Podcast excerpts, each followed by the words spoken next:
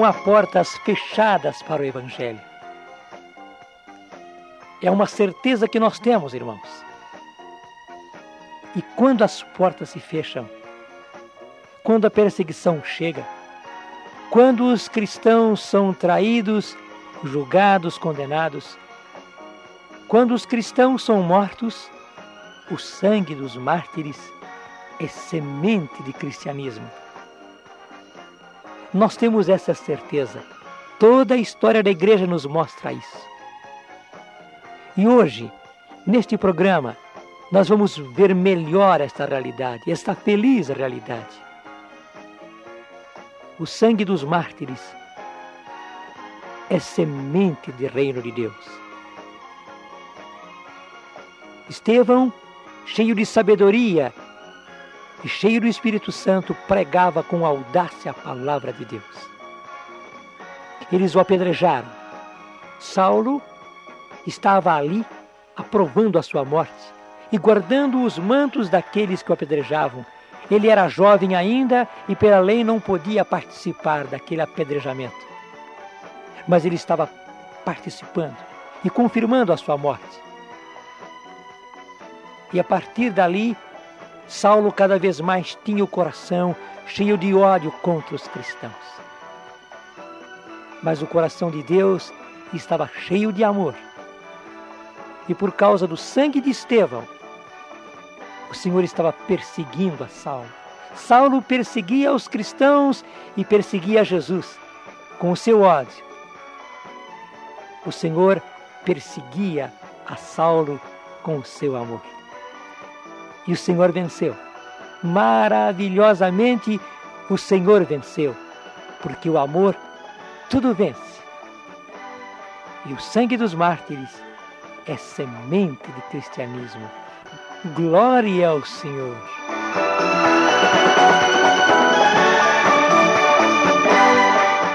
Nós estamos chegando, irmãos, a um capítulo glorioso dos Atos dos Apóstolos. É o capítulo 9.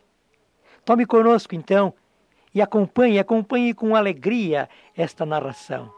Atos dos Apóstolos, capítulo 9. E nós vamos ler juntos de 1 a 9.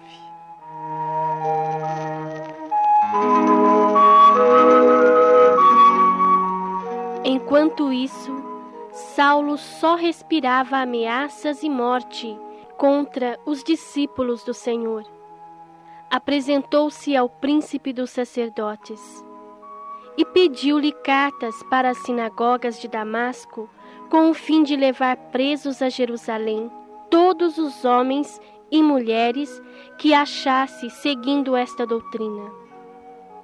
Era aquele mesmo Saulo que estava ali no martírio de Estevão. Ele tinha uma empresa a ser realizada: acabar com os cristãos.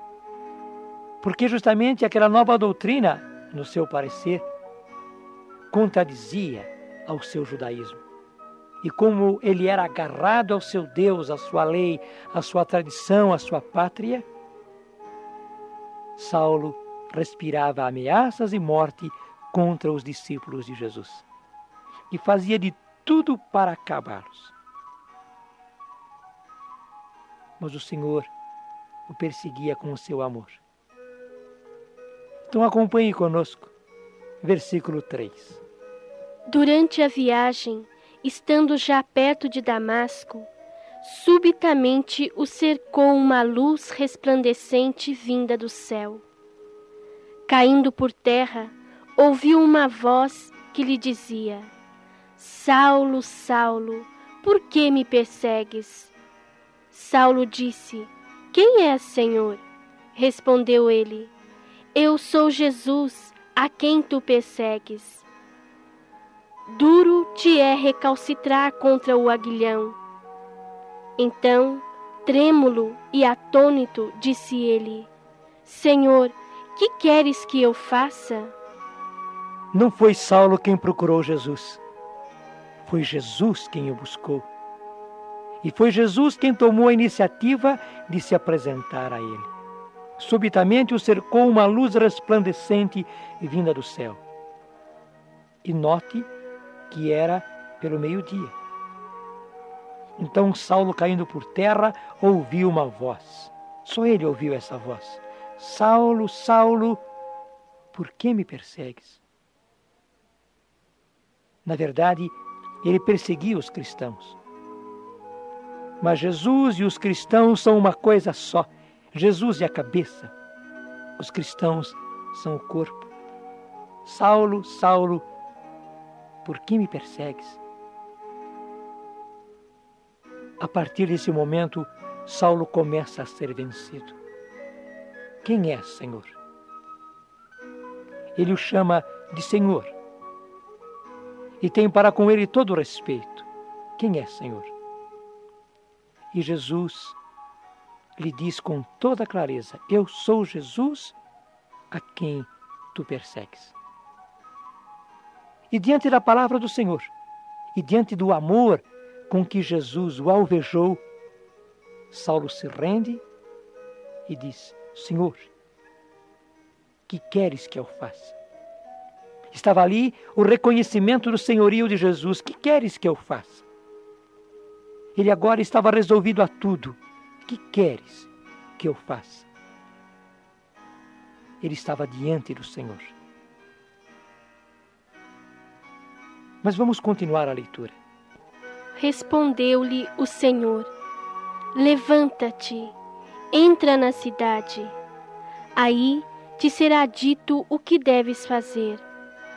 Os homens que o acompanhavam enchiam-se de espanto, pois ouviam perfeitamente a voz, mas não viam a ninguém. Saulo levantou-se do chão. Abrindo, porém, os olhos, não via nada. Tomaram-no pela mão e o introduziram em Damasco, onde esteve três dias sem ver, sem comer, nem beber ele estava ali, rendido diante do Senhor, obedecendo agora ao Senhor. Ele havia perguntado: Senhor, que queres que eu faça?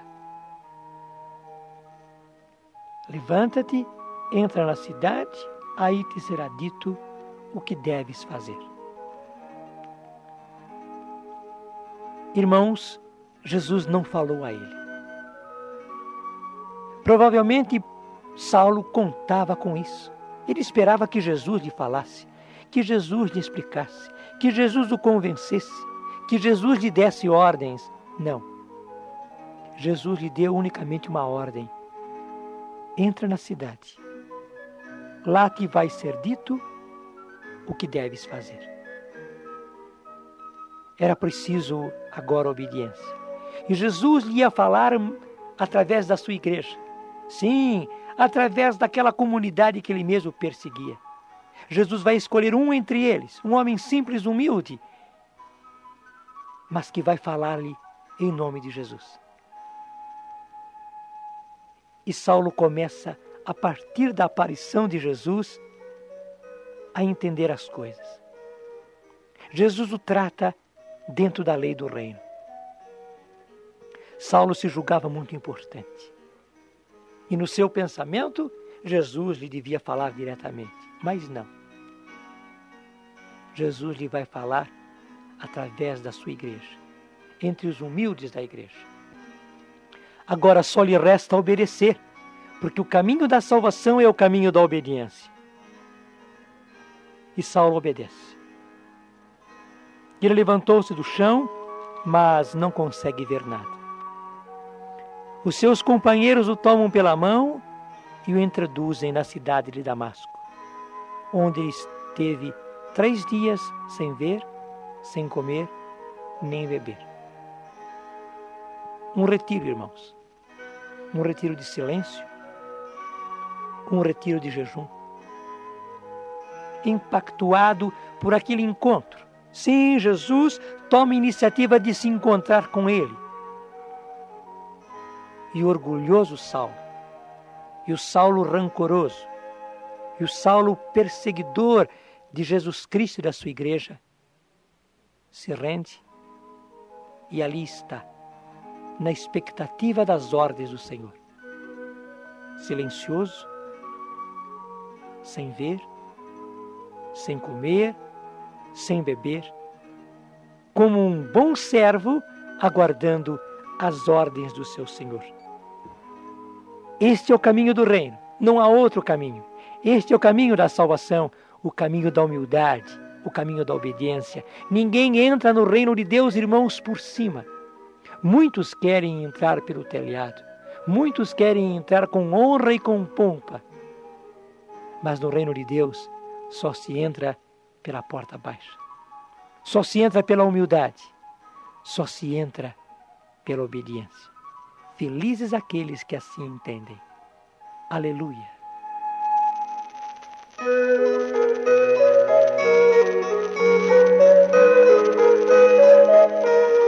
Irmãos, vamos orar. Diante desta página dos Atos dos Apóstolos, diante do encontro de Jesus com Saulo, nós precisamos parar e orar.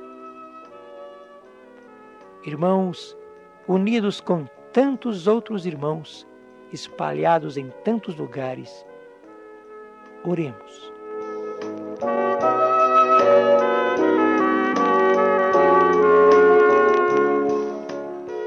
Que saibamos, Senhor, render-nos ao seu chamado. Que saibamos, Senhor, render-nos ao seu apelo, Jesus, para a nossa vida que saibamos render-nos, Jesus, à Sua ressurreição, Senhor, ao Seu amor e à Sua presença.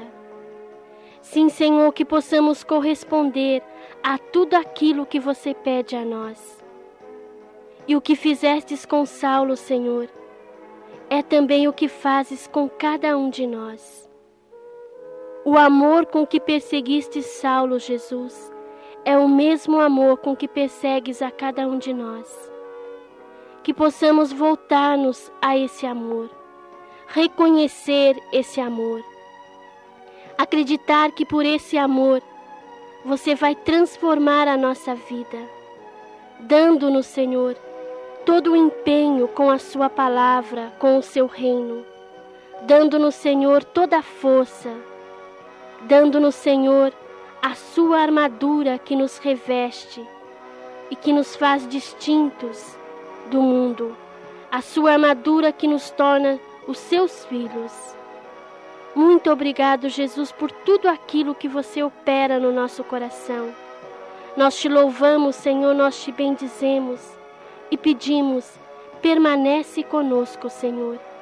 Fica no nosso coração hoje e todos os dias da nossa vida Amém.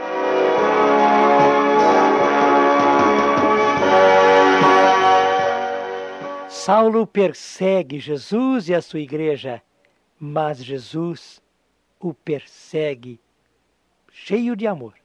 Sim, Saulo está cheio de ódio contra Jesus, mas Jesus está cheio de amor e o persegue e o vence. Aleluia!